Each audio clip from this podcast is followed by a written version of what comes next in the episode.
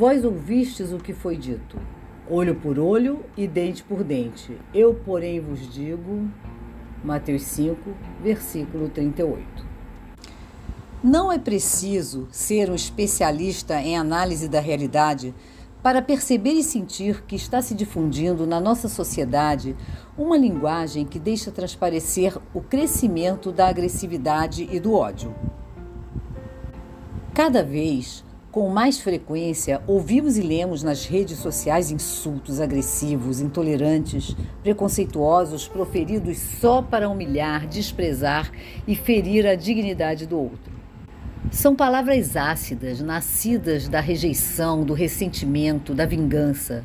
Palavras proferidas sem amor e sem respeito, que envenenam a convivência e causam profundas rupturas nas relações interpessoais.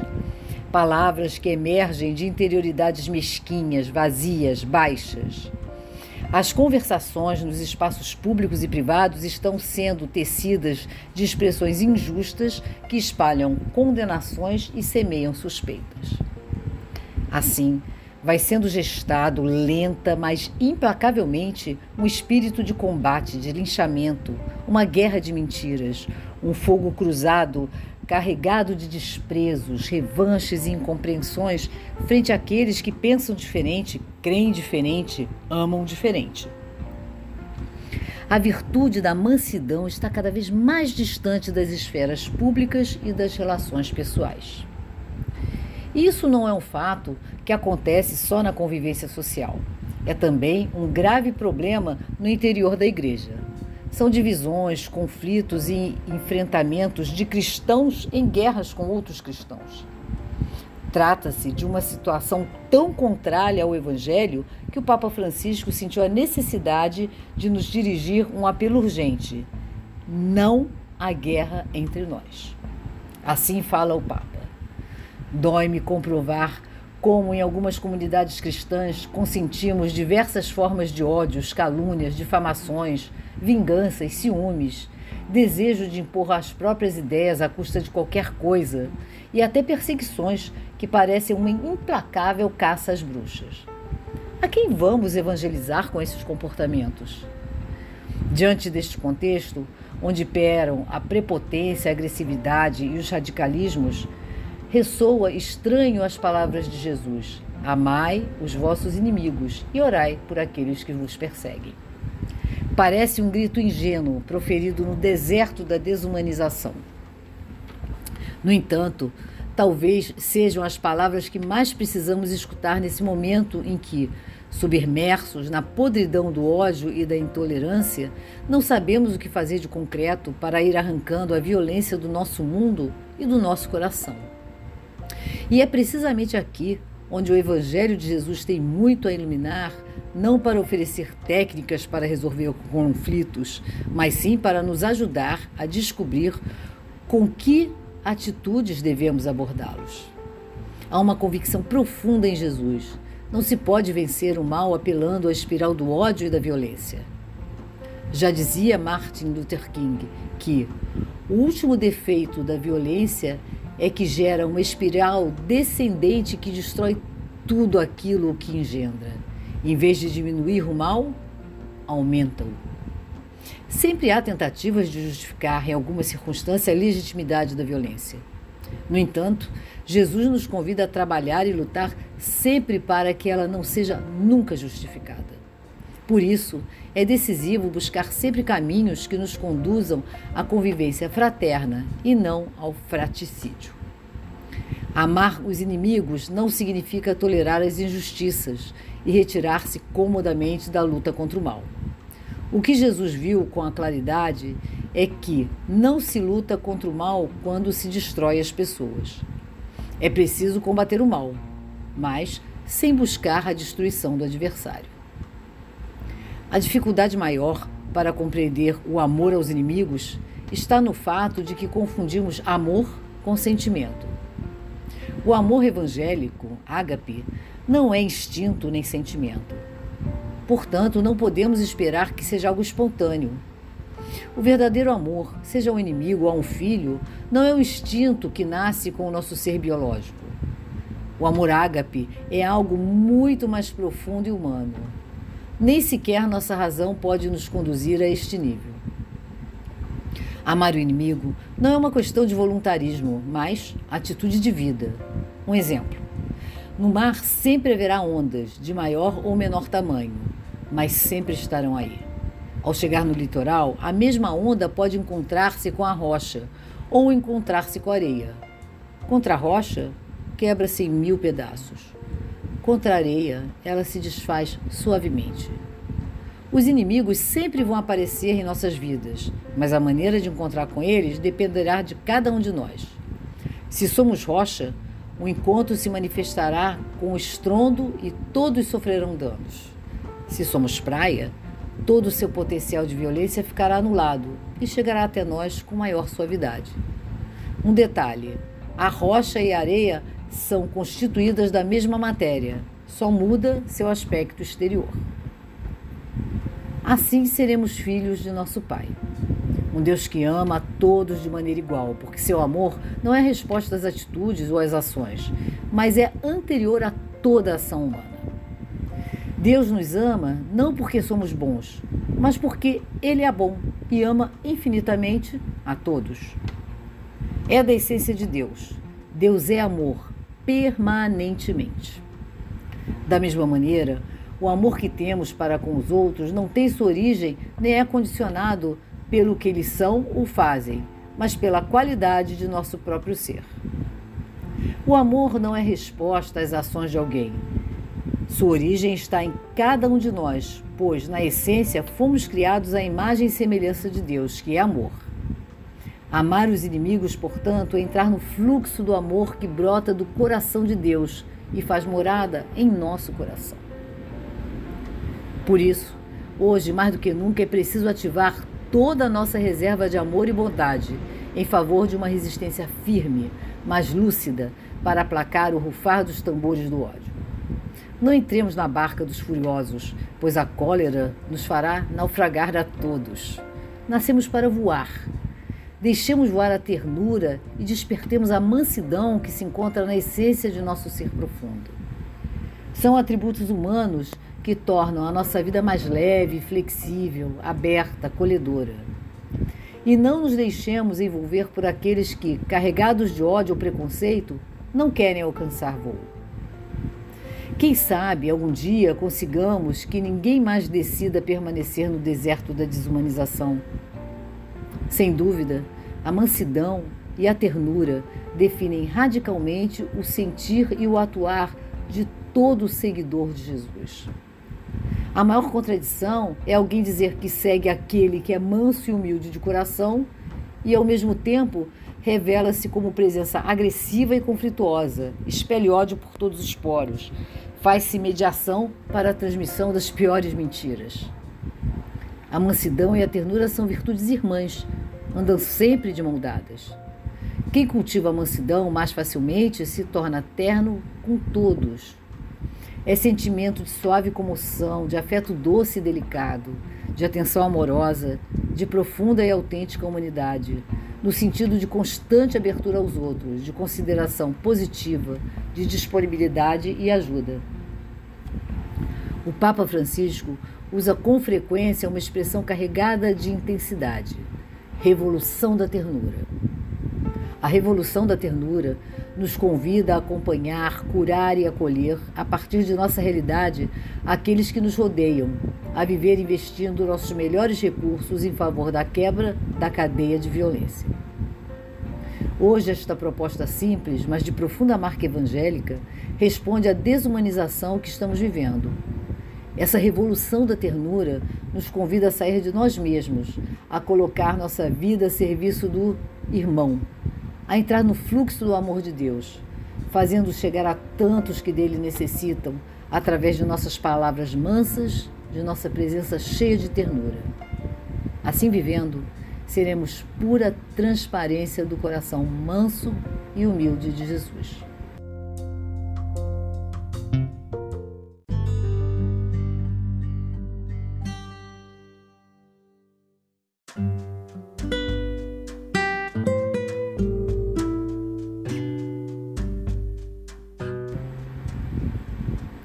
Oração. A suavidade é o significado mais relevante, mais perceptível da mansidão. Mas a mansidão não é apenas suavidade, ela é plena de força, de iniciativa, de criatividade. Você vive num ambiente onde predomina mansidão, tolerância, compreensão? Ou ao contrário de um, ou ao contrário, um ambiente carregado de suspeitas, julgamentos, ódios? Como despertar a bem-aventurança da mansidão presente em seu interior?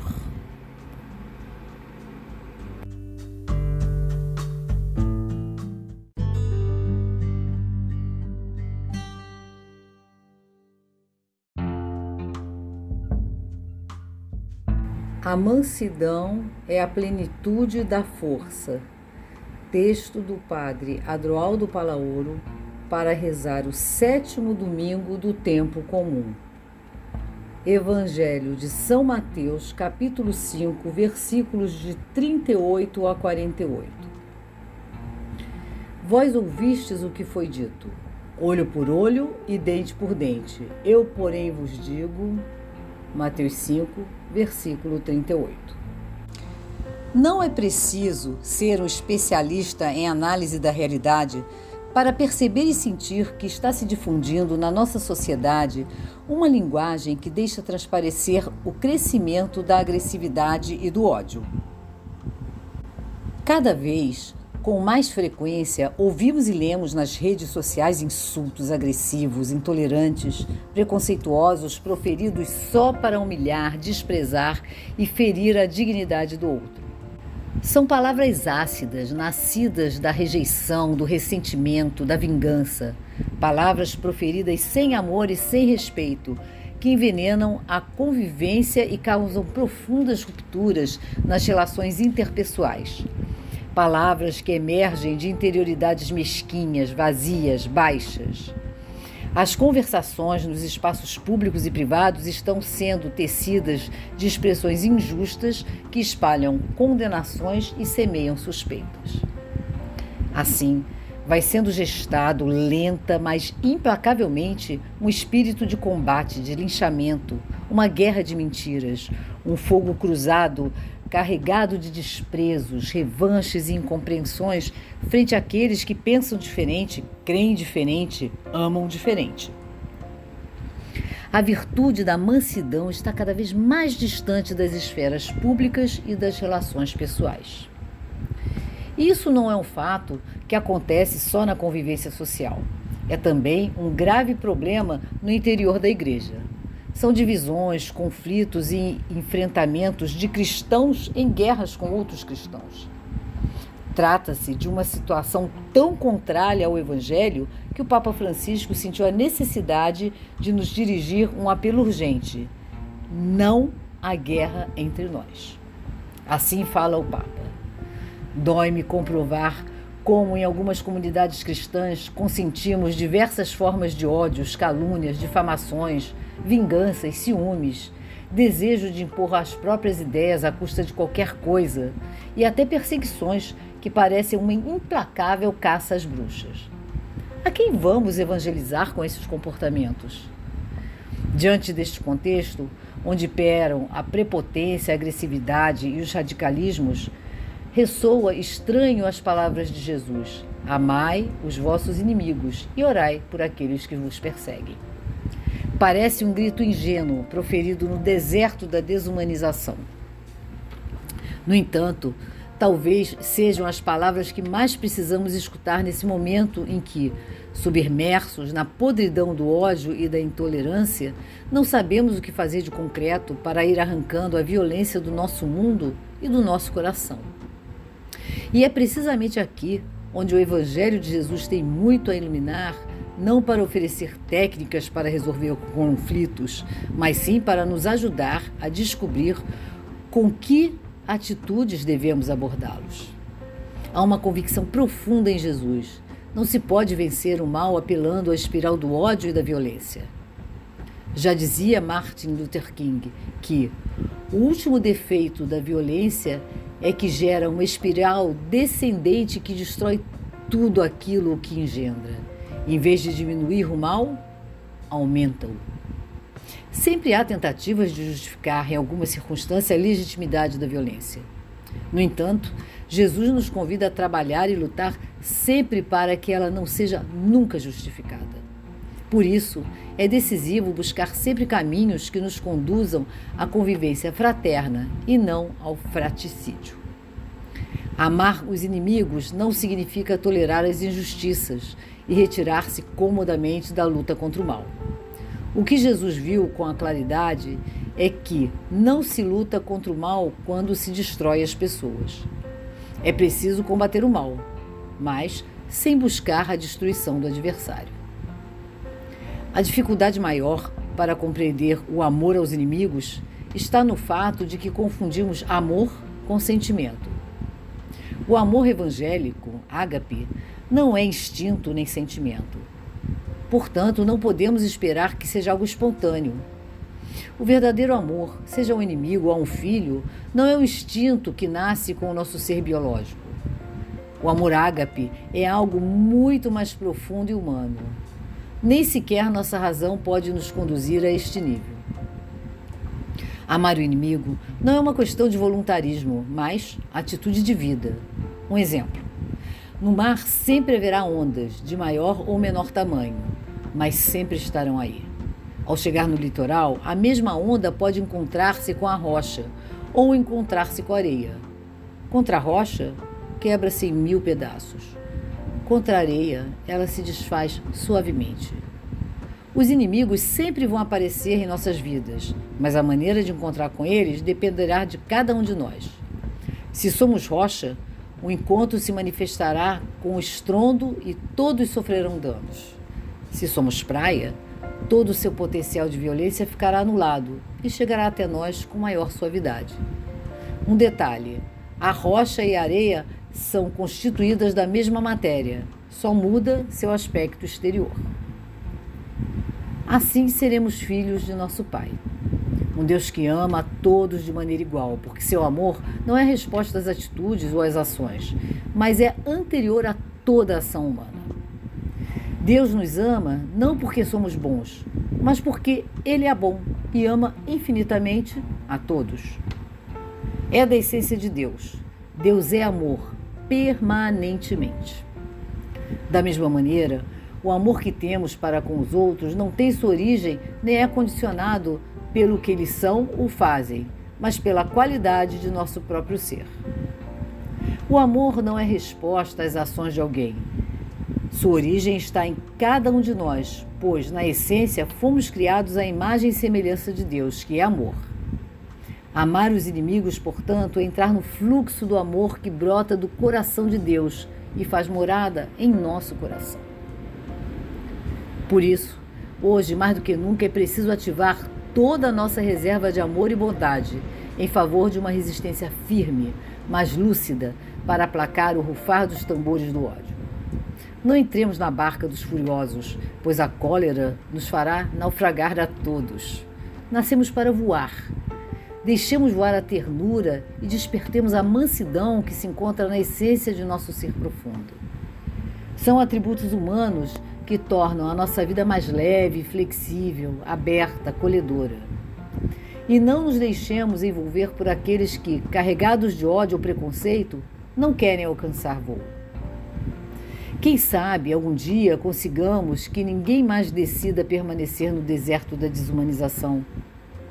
Sem dúvida, a mansidão e a ternura definem radicalmente o sentir e o atuar de todo seguidor de Jesus.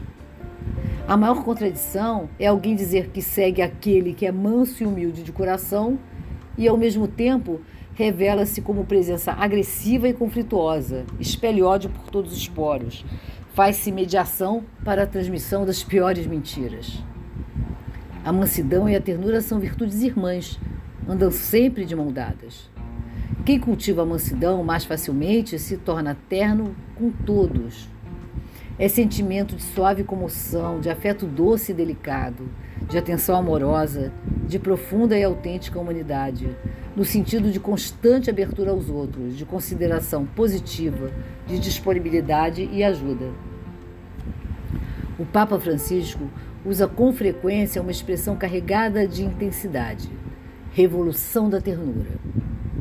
A revolução da ternura nos convida a acompanhar, curar e acolher, a partir de nossa realidade, aqueles que nos rodeiam, a viver investindo nossos melhores recursos em favor da quebra da cadeia de violência.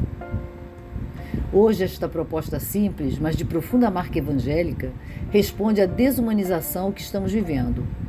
Essa revolução da ternura nos convida a sair de nós mesmos, a colocar nossa vida a serviço do irmão, a entrar no fluxo do amor de Deus, fazendo chegar a tantos que dele necessitam, através de nossas palavras mansas de nossa presença cheia de ternura. Assim vivendo, seremos pura transparência do coração manso e humilde de Jesus. Na oração. A suavidade é o significado mais relevante mais perceptível da mansidão. Mas a mansidão não é apenas suavidade, ela é plena de força, de iniciativa, de criatividade. Você vive num ambiente onde predomina mansidão, tolerância, compreensão? Ou ao contrário de um ou ao contrário, um ambiente carregado de suspeitas, julgamentos, ódios? Como despertar a bem-aventurança da mansidão presente em seu interior?